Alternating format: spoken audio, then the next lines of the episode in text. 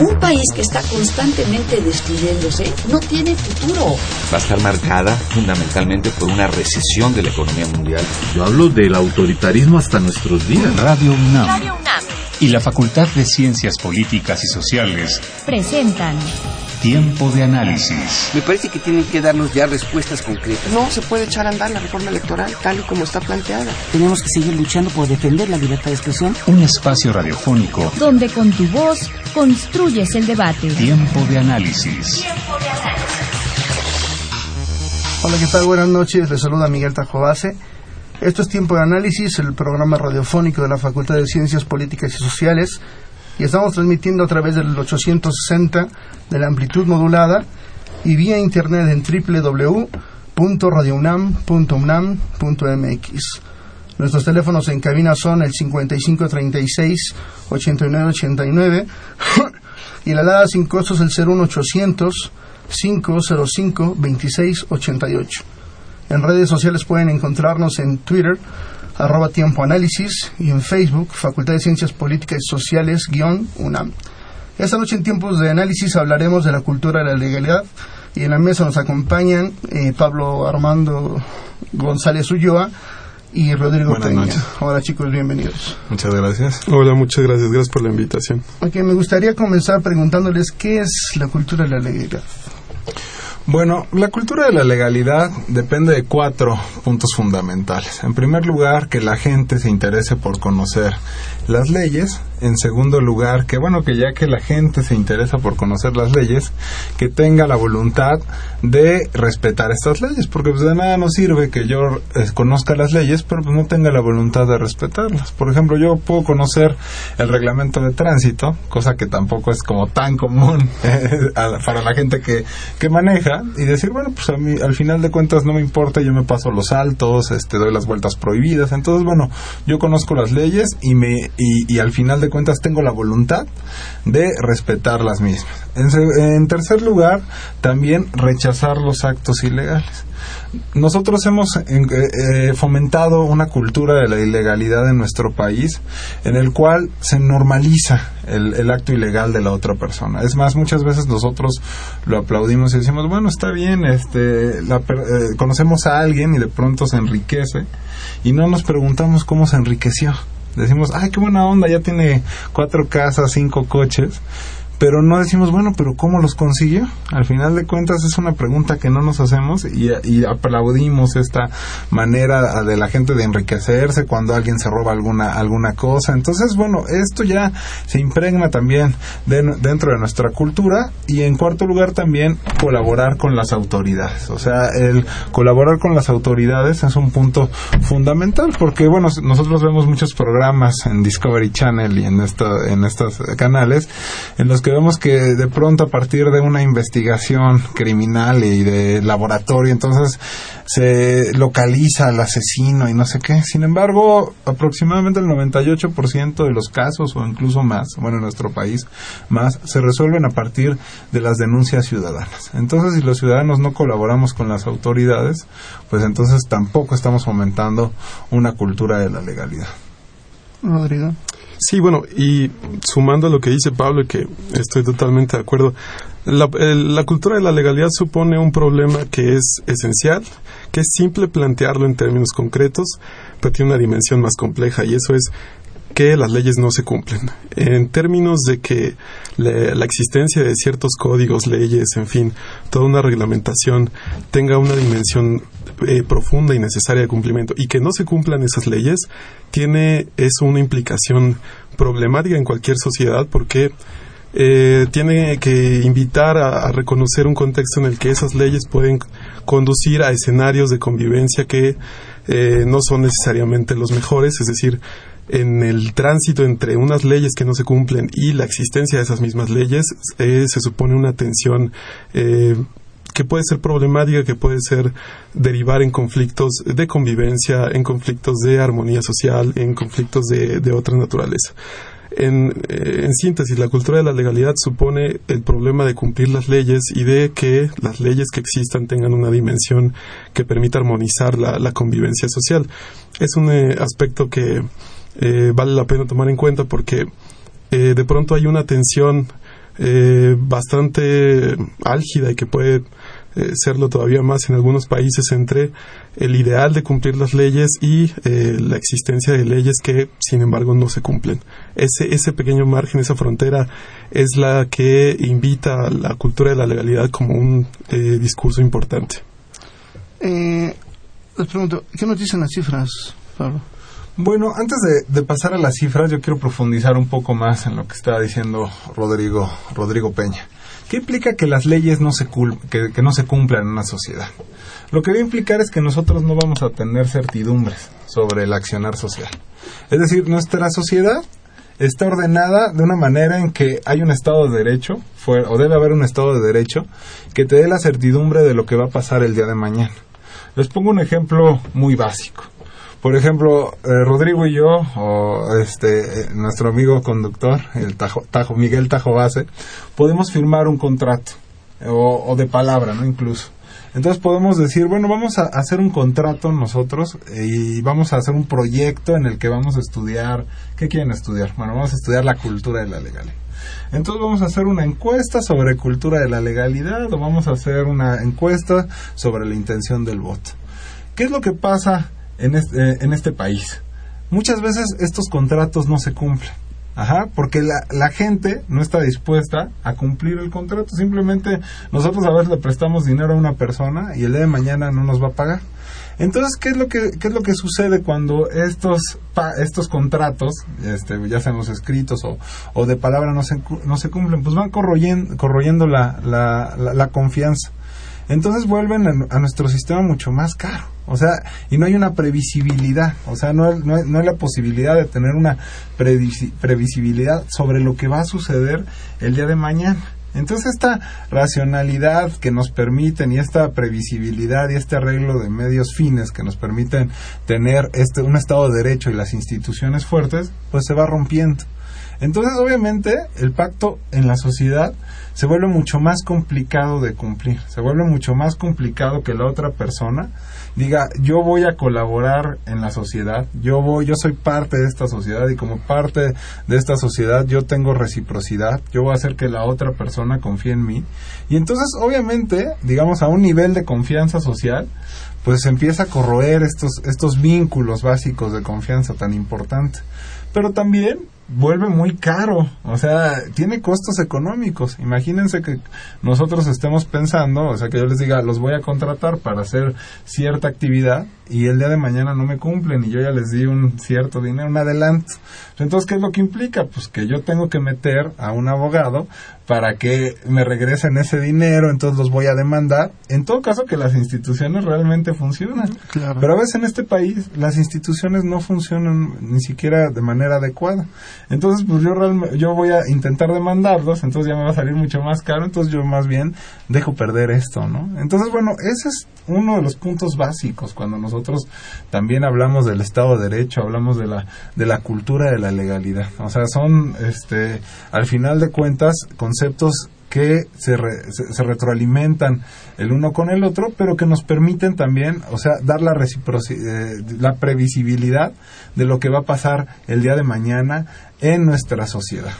Uh -huh. Entonces, bueno, creo que más o menos es lo que quería lo que quería explicar para que quede muy claro esto, estos dos conceptos, la, la, el enlace entre, entre los conceptos de Estado de Derecho, cultura de la legalidad y cómo se fomentan los vínculos de confianza a partir de la previsibilidad en la sociedad. Rodrigo.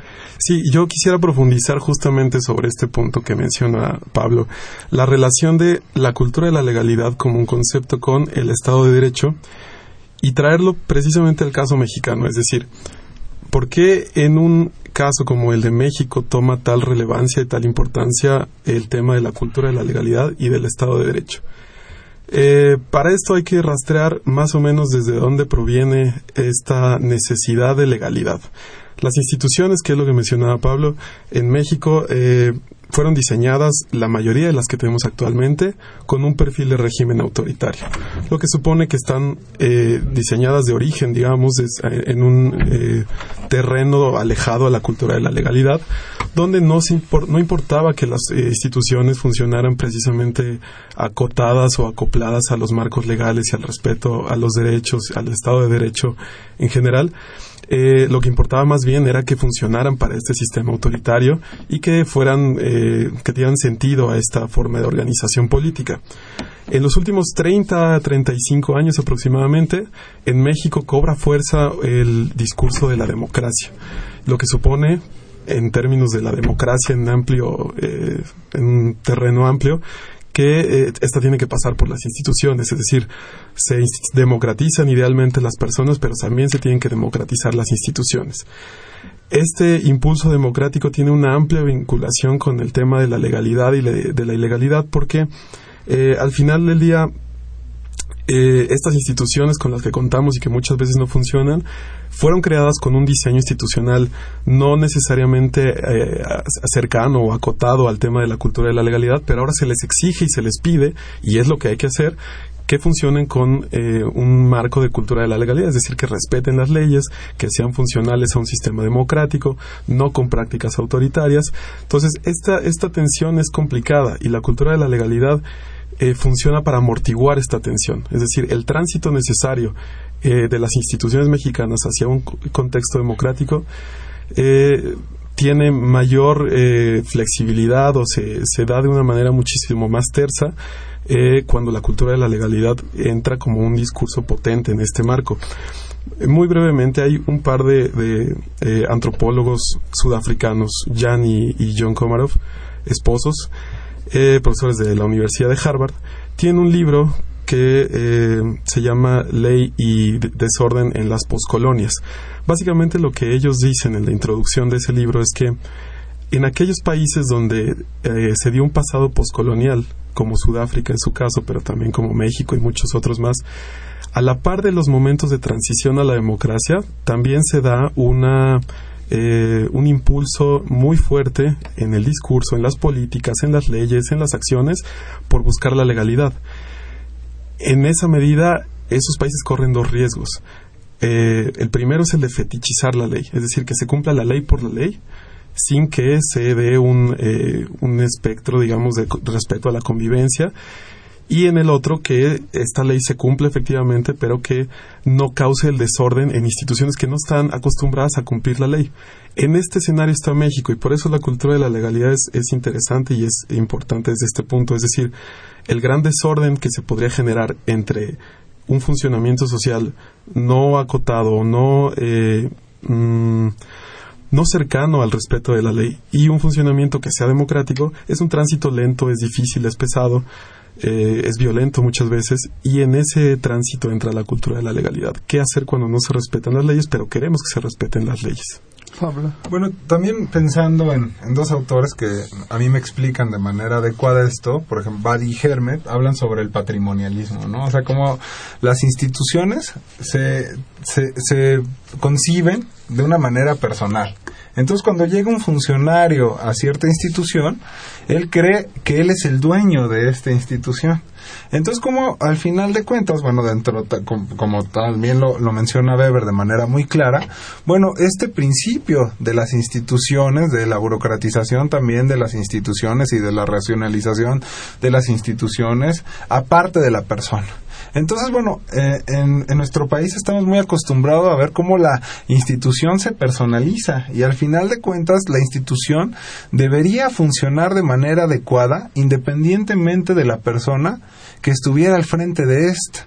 Esto también implica esto que nos está diciendo Rodrigo, ¿no? Cómo al final nosotros estamos buscando un Estado de Derecho, estamos fomentando, queriendo fomentar una cultura de la legalidad, pero también tenemos una cultura antidemocrática arraigada eh, en nosotros, y bueno, ahorita lo vamos a ir viendo a partir de las cifras, y entonces nos vamos dando cuenta que la gente no quiere participar, que no asumen su posición como ciudadanos, que bueno, también hay, hay, hay un gran debate a partir de esto, que ahorita lo vamos a, a tocar un poco, pero también yo lo que quería decir también es que no es que el país esté totalmente perdido, ¿no? O sea, nosotros a veces somos muy radicales y decimos, es que en México no hay Estado de Derecho.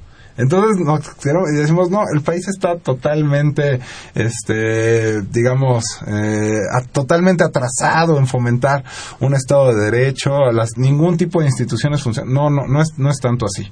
Hay que ponerlo en, su justa dimensión. Ahorita que nosotros veníamos al programa, digo, nadie, este, veníamos caminando por la, por la acera y tampoco fue que nos, los coches se subieran a atropellarnos, ¿no? Nos subimos al metro y nadie nos empujó a, este, para que nos arrollara eh, el siguiente convoy. O sea, entonces digo, sí hay un Estado de Derecho que se fomenta en la vida cotidiana hay un Estado de Derecho, pero también es un Estado de Derecho muy imperfecto el que tenemos en México. Hace falta mucho por hacer. Todo esto que nosotros estamos señalando sobre la racionalidad institucional, que es una cuestión fundamental, y cómo esto se desarraiga de una idea patrimonialista, es una cuestión muy importante para que nosotros entendamos cómo también podemos fomentar una cultura de la legalidad. Ahí hay, bueno, hay ciertos también puntos que vamos a ir tratando hacia el final del programa donde son los desafíos que tenemos eh, en la cultura de la legalidad y que bueno vamos a vamos a tocar más adelante. Eh, mencionábamos qué nos dicen las cifras acerca de una encuesta que venía mencionando, Rodrigo. Bueno, eh, en el tema, el, terreno de las cifras es muy interesante porque la cultura de la legalidad es flexible conceptualmente para hacerse de muchas encuestas, de muchos datos, de entrarle al tema por muchos ángulos y en, esa lógica muchas encuestas pueden dar luz. Yo quisiera eh, empezar con una. Eh, Pablo trae una, variedad más amplia, pero eh, en fin, un dato primero. según la encuesta mundial de valores, que es un ejercicio muy interesante, que se, una encuesta que se realiza periódicamente en más de 100 países alrededor del mundo, en 1995 preguntaron en México cuánta gente estaba de acuerdo con eh, una dictadura, eh, la, ley de las armas, digamos, eh, la traducción correcta sería la dictadura. En ese 1995 el 26% decía que estaba de acuerdo. Lo interesante es que 11 años después, en el 2006, 41% dice que está de acuerdo. Es decir, 15% más de personas en un lapso de 11 años pensaron que estaba de acuerdo una dictadura militar, lo que supone marginar, por principio de cuentas, el Estado de Derecho, pero también la, eh, el contexto democrático en el que se está fomentando la idea de una cultura de la legalidad. Un ejemplo de otro país, eh, para tener el contexto más o menos, Holanda, en el 2000 el 1% dijo que eh, estaría de acuerdo con una dictadura militar y en el 2006 7%. Es un aumento, pero aún así es muy poco. Un país latinoamericano, Chile, en el 95 30% estaba de acuerdo, en el 2006 18%, es decir, un país que sufrió una dictadura militar y que está ávido de leyes que se respeten, de una convivencia sana, de, democrática, en el contexto de Estado de Derecho, una reducción de 12%. Ahora, con esa base, yo les quisiera compartir datos de eh, el índice de cultura de la legalidad que se desprende de la encuesta de cultura de la legalidad. Ambos son eh, materiales levantados por México Unido contra la Delincuencia. Es una encuesta que se realizó a nivel nacional, son, fueron 2.500 casos en el 2014, es muy reciente. De hecho, se presentó en, a finales del año pasado. Eh, lo que se hizo en este instrumento y se calificó de esta forma es tratar de evaluar a los mexicanos en términos de cultura de la legalidad. El resultado fue un 5.5 en una escala de 10, es decir, los mexicanos salían reprobados en cultura de la legalidad. Mientras que a nivel regional, por ejemplo, el noreste era quien mejor evaluación tenía, con 6.0, el sureste era quien tenía la peor, 5.2. Este es un eh, índice interesante porque se construyó sobre la base de tres ejes. Primero se midió en la medida de lo posible con esta encuesta el aprecio a la cultura de la legalidad, es decir, qué tanto la gente valora la cultura de la legalidad, qué tan eh, buena opinión o no tiene de respetar las leyes, de eh, los contratos, como decía Pablo, etcétera. En segundo lugar, la percepción de la cultura de la legalidad en los otros, qué tanto veo yo que los otros respetan las leyes, y finalmente las prácticas de cultura de la legalidad en la persona. Se le preguntaba, oiga, ¿y usted hace esto? Si lo hago, no lo hago. Ahí siempre hay un margen de, de, pues de discrecionalidad que no podemos medir, pero bueno, es lo que, lo que se alcanza a destacar. Les leo algunos eh, datos interesantes de este índice. Eh, a nivel regional, por ejemplo, Occidente la, región occidente es donde menos valoración se tiene de la cultura de la legalidad. 6.6 por 7.0 en, el demás, en los demás casos. Por factor sociodemográfico, los jóvenes entre 18 y 19 años con estudios universitarios, además de trabajadores formales, son quienes más alto eh, índice presentan. Es decir, en los jóvenes hay un fenómeno muy interesante porque está permeando la idea de la cultura de la legalidad. Son quienes más dispuestos están a respetar las leyes, quienes más exigen que se respeten las leyes, quienes más perciben eh, también disposición a respetar las leyes en los otros. Eh, en otro extremo, digamos, en la medida en la que la edad de las personas es más alta, en ese sentido se hace, parece que se da un perfil de descrédito a la cultura de la legalidad, de desilusión también podríamos decirse. Eh, un par de datos más desde este índice. Por factor sociodemográfico, las mujeres mayores de 50 años y jóvenes con baja escolaridad tienen el peor índice declarado en ambos casos, 5.2. Y no existe sector demográfico ni región, perdón, donde las prácticas de cultura de la legalidad reportadas sean mejor evaluadas que la percepción de estas en los otros. Eh, asimismo, en ningún caso la percepción en los otros es mejor evaluada que la valoración y aprecio de la cultura de la legalidad. Son eh, índices, esta información se puede consultar en culturadelegalidad.org.mx y eh, lo que ofrece es un panorama para más o menos dar una idea de dónde se recibe mejor este tema de la cultura de la legalidad, dónde se percibe más, dónde se percibe menos, cuál es el sector que está más dispuesto a eh, acercarse a, este perfil y cuál es el contrario. Insisto, los jóvenes como, como sector, como franja demográfica es muy interesante porque están en, en una situación de apertura ante este tema. Bueno, yo les quiero eh, comentar un poco la encuesta nacional sobre cultura constitucional realizada por el Instituto de Investigaciones Jurídicas de la UNAM y el Instituto Federal Electoral en 2011. 34% de las personas piensa que la familia debe poner límites a las conductas de las personas. 52.9% piensa que se deben obedecer siempre, siempre las leyes. 45.9% piensa que obedecer las leyes nos beneficia a todos. Entonces vamos viendo como estos, estos niveles que son bastante bajos, ¿no? Sobre la, la idea de, de las, de, de, las personas que tienen de vamos a obedecer o no las leyes. Les quería leer otra cosa como, en su opinión, ¿es verdadero o falsa la siguiente frase? Un líder fuerte puede hacer más por el país que todas las leyes, lo que nos estaba comentando Rodrigo.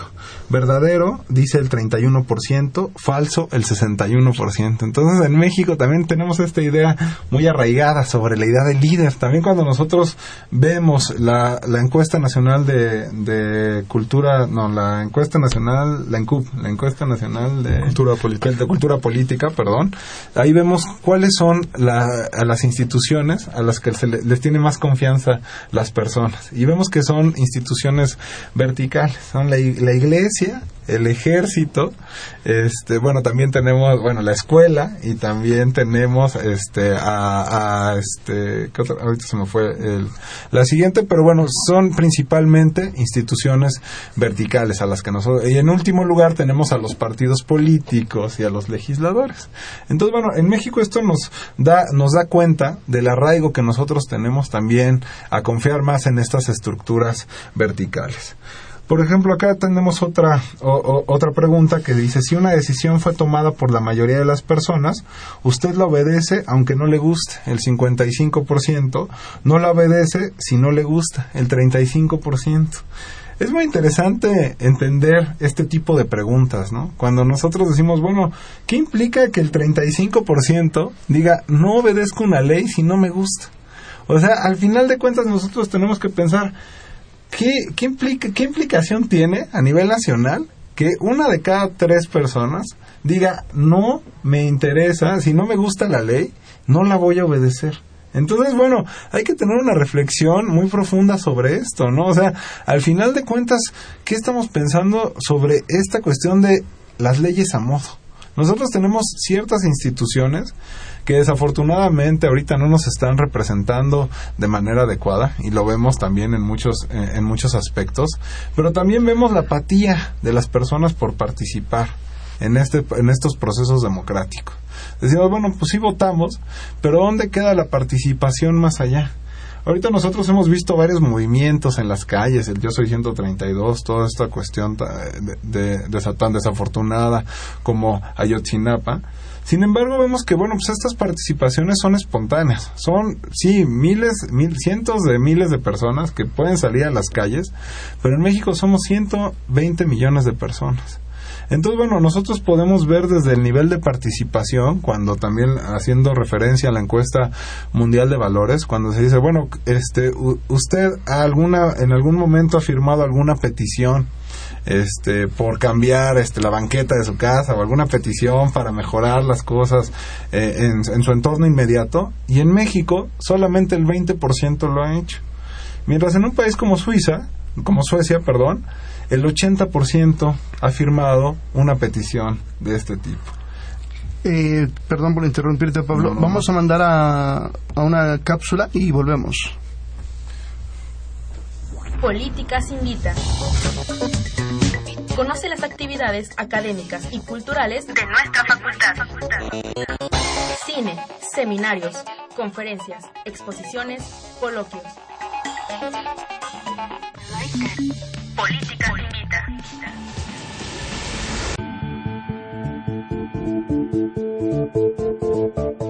Muy buenas noches, te saluda Elías Lozada y esta semana Tiempo de Análisis y la Facultad de Ciencias Políticas y Sociales te invitan a la primera tertulia del 2015.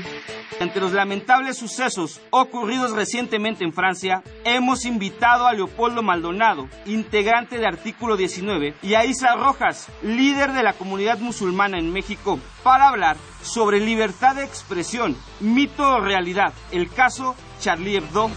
No dejes de asistir. La cita es el próximo jueves 5 de febrero a la una de la tarde en la cafetería de la facultad, ubicada en el edificio C. Eso fue todo por esta semana en Políticas Invita. Siga con nosotros en un tiempo de análisis.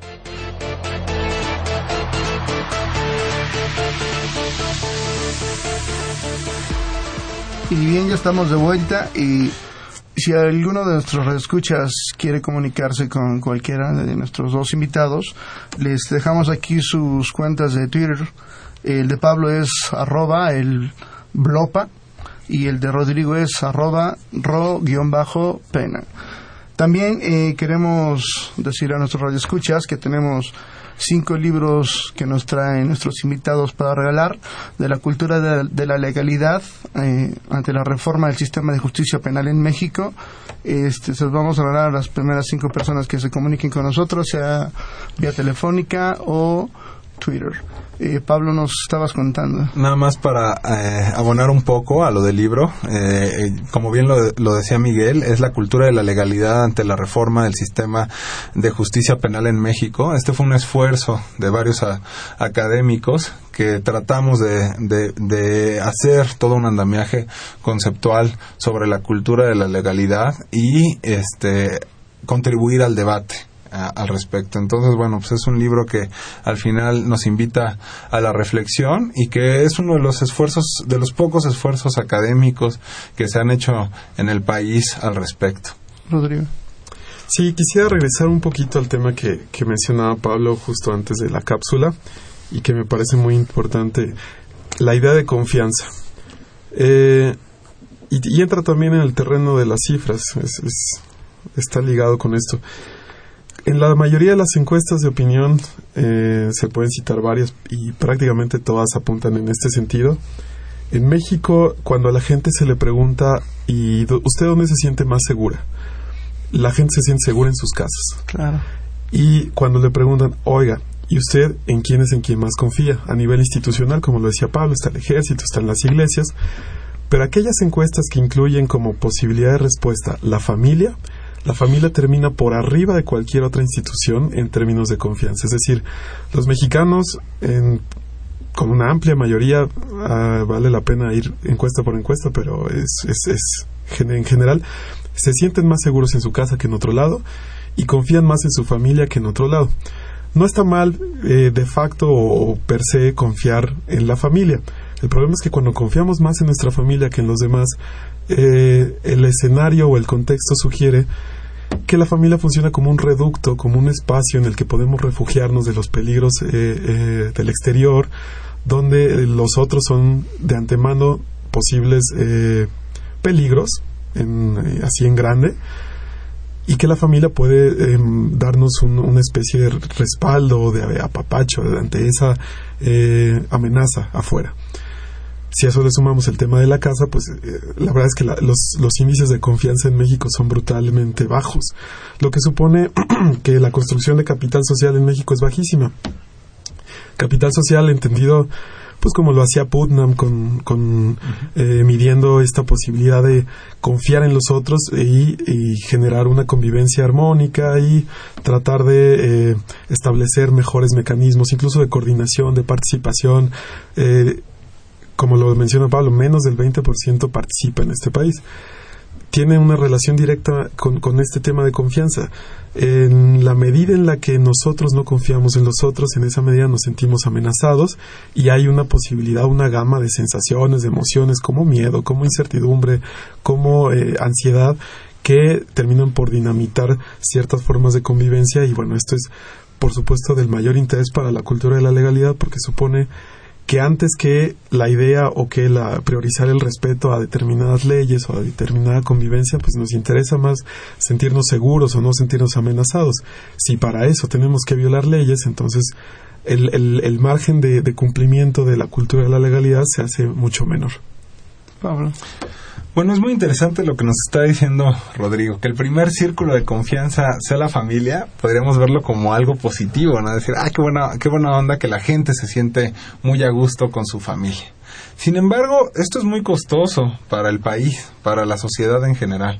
El hecho de que yo no confíe en el otro, que eh, desconfíe en mis eh, en mis vecinos desconfíe en mi compañero del trabajo desconfíe en mis amigos. Es lo, que estábamos diciendo en la primera parte del programa no o sea al final de cuentas vuelve estas transacciones o sea si lo vemos en un en un punto de vista utilitarista como en algunos manejan el capital social las vuelven muy elevadas el hecho de que la gente desconfíe de la otra. Regresando un poco también a esta cuestión de, de, las, de las encuestas y la cuestión de la participación.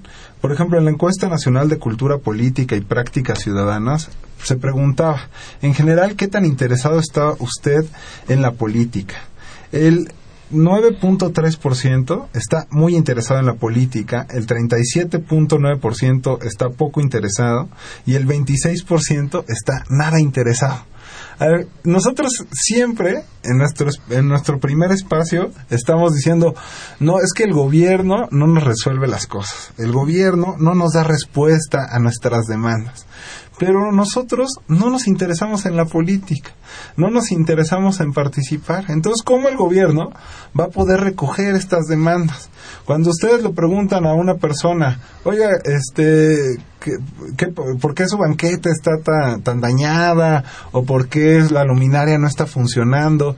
Y entonces no, pues es que sí, el gobierno no me lo ha compuesto. Oiga, pero ya denunció, ya hizo este, ante la delegación, ante el municipio, la denuncia de que no está funcionando esta luminaria, de que la banqueta está... No, no lo he hecho. Entonces, bueno, también cómo asumimos este rol como ciudadanos, cómo nosotros también nos, nos comprometemos a participar. Les decía, bueno, pues sí hemos visto movimientos sociales interesantes en estos últimos tiempos, pero las encuestas nos dicen que no es la, eh, el gran grueso de la población el que está saliendo a hacer una demanda, el que está usando los canales institucionales, el que está buscando mejorar los canales institucionales para fomentar una más, una mejor participación en la sociedad. Entonces, bueno, también este es un punto básico, ¿no? Eh, también, bueno, quería decir este otra respuesta de la de la ENCUP que me llama mucho la atención, que dice, ¿qué tan de, eh, de acuerdo o desacuerdo está usted con la frase la democracia es peligrosa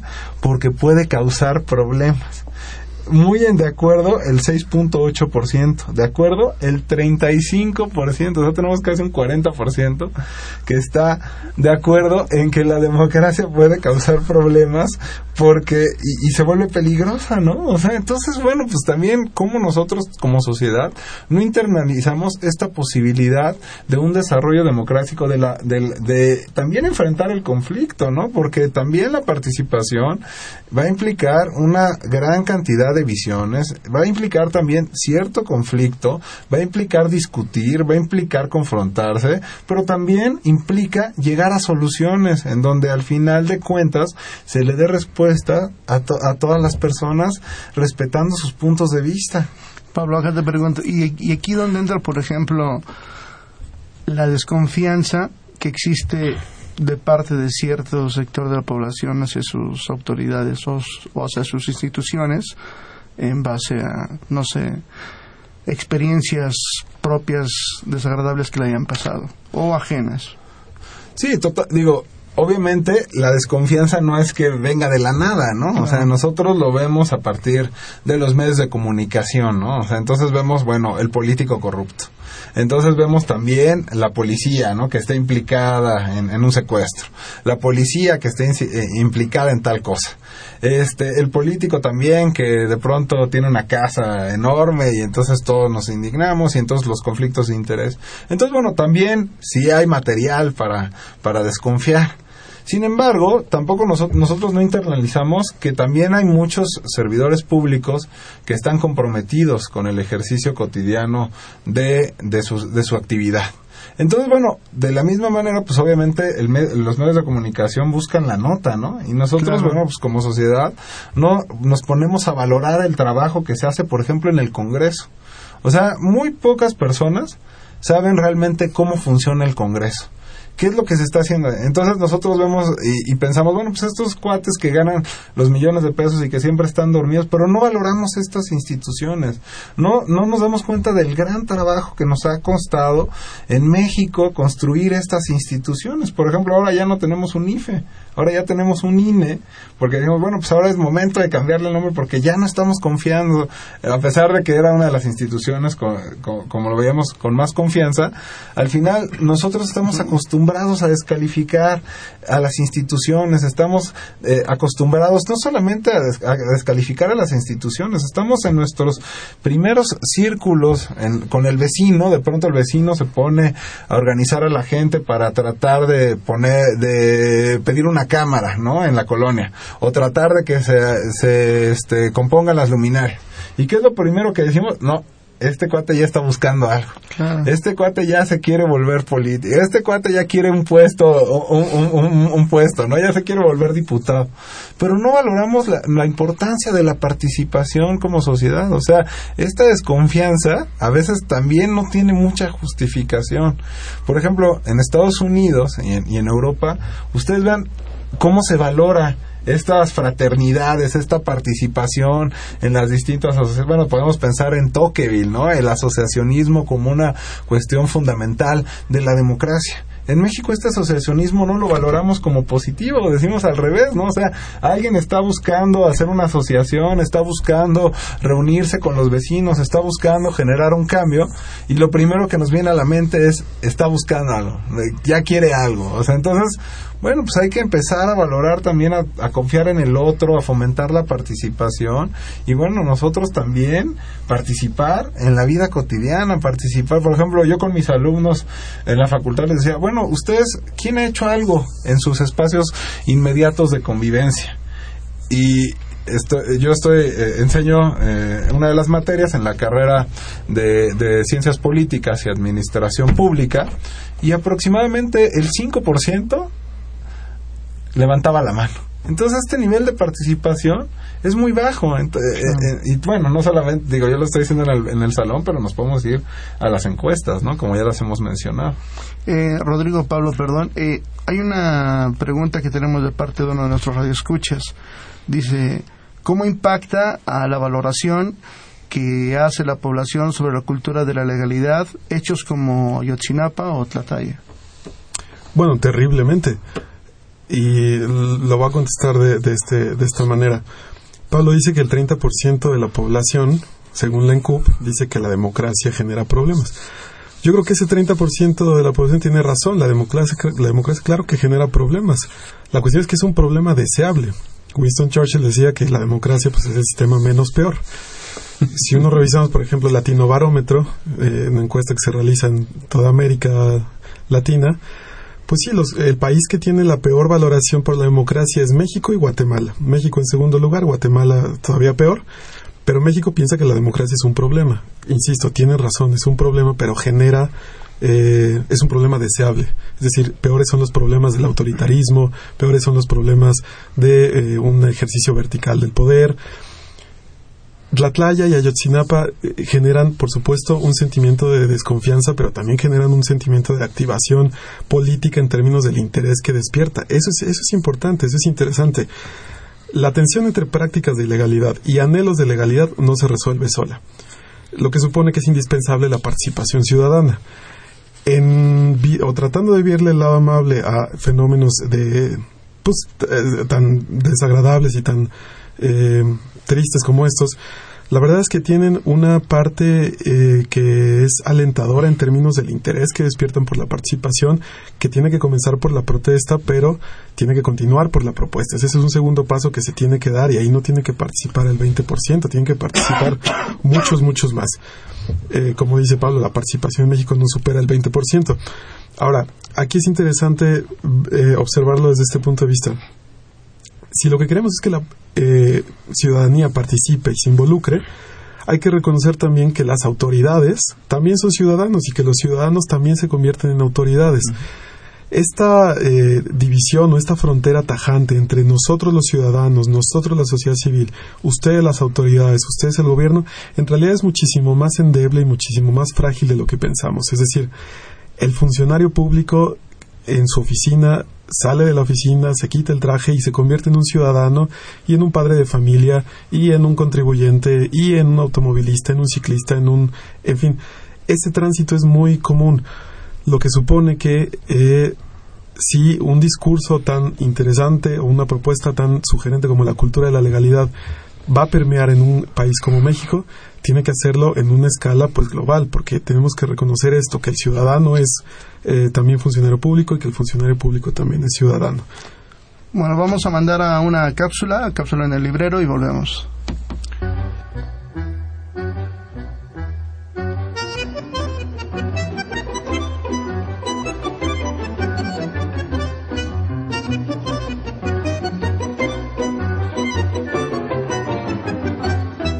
En el librero. Muy buenas noches, te saluda Jessica Mejía y esta semana la Facultad de Ciencias Políticas y Sociales te invita a leer Reflexiones en torno a la investigación. Las investigaciones sobre eficiencia terminal en México han señalado que alrededor del 60% de los estudiantes de licenciatura logra terminar sus estudios, pero solo el 10% se titula. Esta obra ha sido editada bajo la coordinación de la doctora María del Carmen Roqueñi Ibargüengoitia, dentro del proyecto Dificultades al aprender a investigar en ciencias sociales, diagnóstico y sugerencias para enfrentarlas. Siete doctores del Centro de Estudios Políticos redactan su experiencia en la metodología de la investigación social con el objetivo de mejorar el índice de eficiencia terminal de los programas académicos de licenciatura, planteándose dos preguntas cuáles son los factores que impiden que los estudiantes desarrollen y terminen la tesis en el tiempo establecido por el plan de estudios y qué acciones institucionales y estrategias pedagógicas se necesitan para que los estudiantes logren superar tales obstáculos. Puedes conocer y adquirir un ejemplar de esta obra en la librería de la Facultad de Ciencias Políticas y Sociales, ubicada en el edificio C. Esta fue la recomendación de la semana en el librero. Quédate con nosotros, esto es Tiempo de Análisis.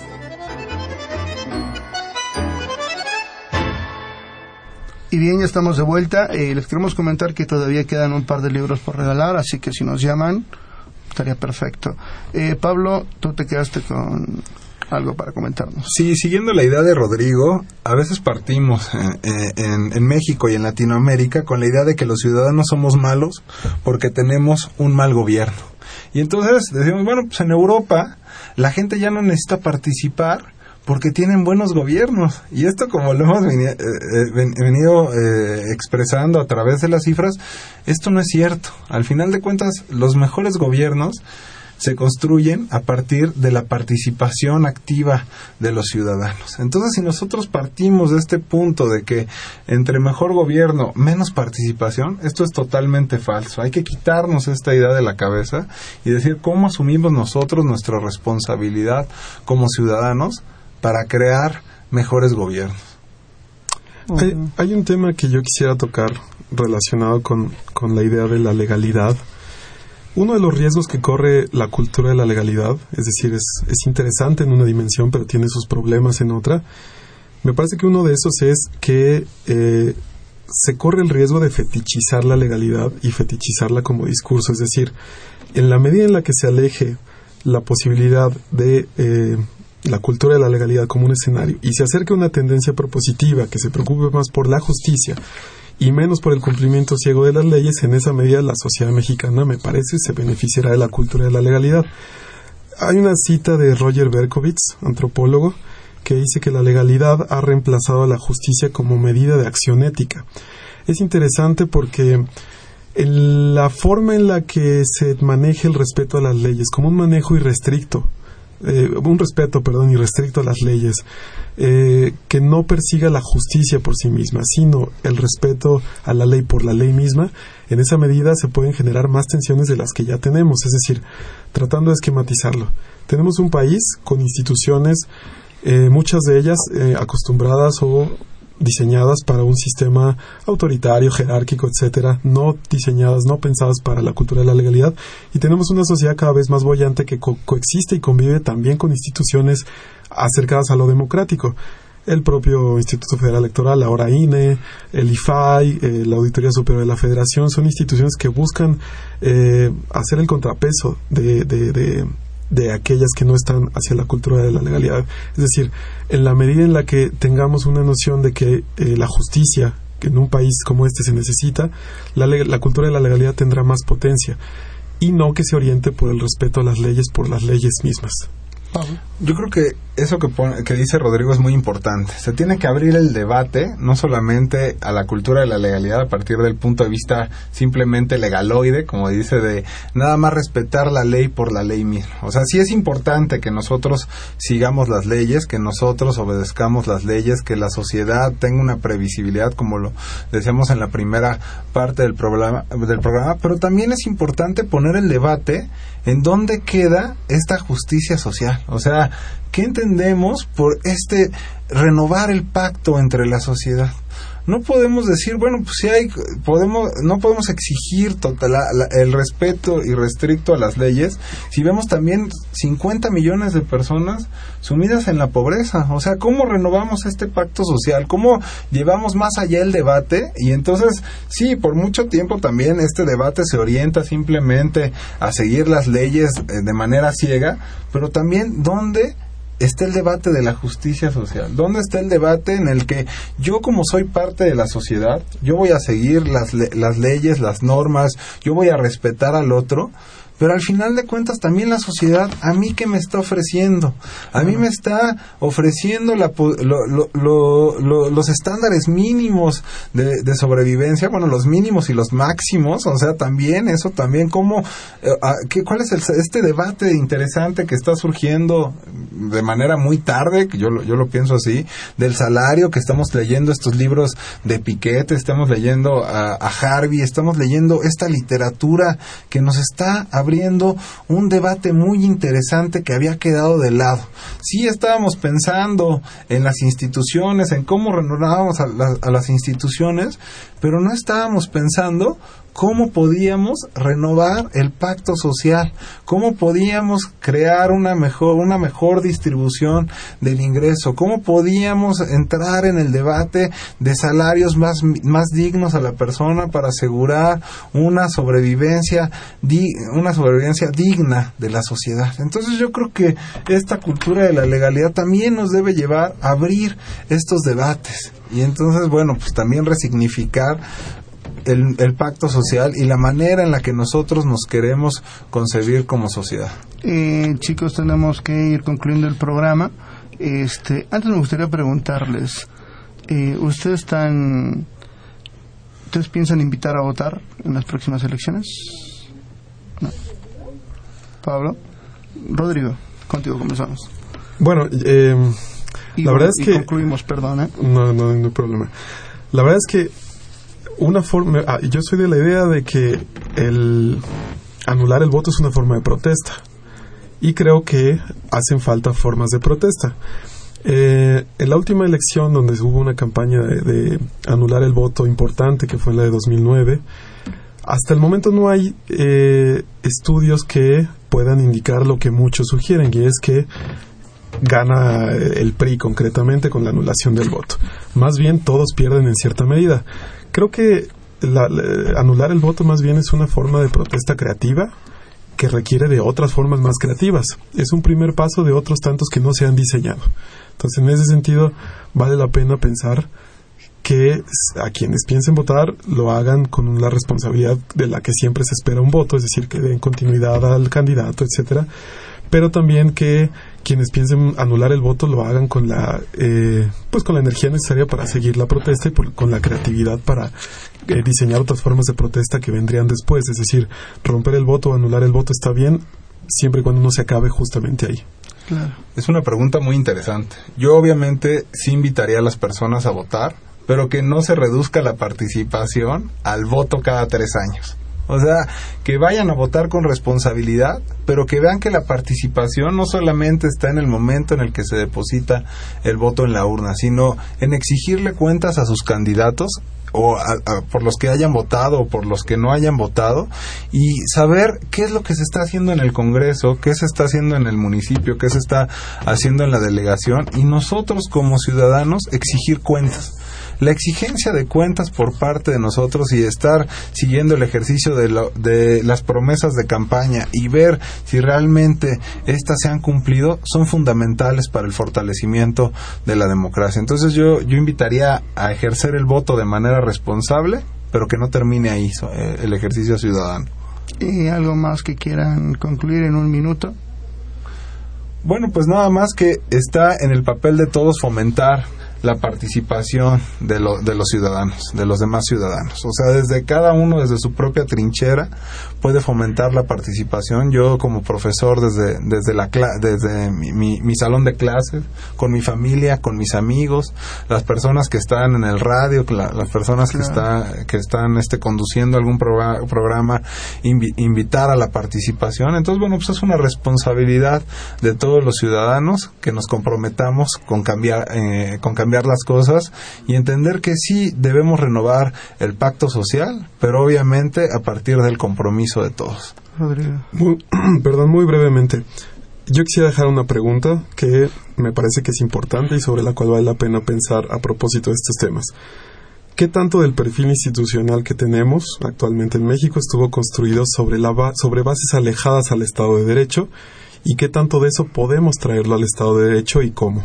En la medida me parece que se resuelva ese dilema y en la medida en la que nos hagamos esa pregunta, eh, creo que se podrán impulsar mejores prácticas democráticas que tanta falta nos hacen. Muchísimas gracias por estar con nosotros. Vamos a mencionar los nombres de los ganadores de los libros. Pueden pasar a recogerlos mañana a partir de las 12 del mediodía aquí a Radio UNAM en actividades culturales. María de Lourdes Azuela, Jesús Ríos, Ángel Cruz Vidal y Lisa Murillo Figueroa. Eh, gracias por sintonizarnos y les recuerdo que tenemos una cita el próximo miércoles en punto de las 8 de la noche por el 860 de la amplitud modulada o por internet en www.radiounam.unam.mx para hablar sobre la libertad de expresión, mentira o realidad, el caso Charlie Hebdo, y donde nos estarán acompañando Isa Rojas y Alfredo Estrella. Pueden seguirnos vía Twitter en arroba tiempo análisis y en Facebook, Facultad de Ciencias Políticas y Sociales, guion UNAM. Este programa es conducido por la Coordinación de Extensión Universitaria de la Facultad de Ciencias Políticas y Sociales, a cargo de Roberto Ceguera. En la coordinación de producción estuvo Claudia Loredo, en la producción Guillermo Pineda, en la cabina y operación el maestrazo Humberto Sánchez Castrejón, en la continuidad Gustavo López, se despide de ustedes Miguel Tajobase, Muy buenas noches. Esto fue Tiempo de Análisis. Una coproducción de Radio UNAM y la Coordinación de Extensión Universitaria de la Facultad de Ciencias Políticas y Sociales.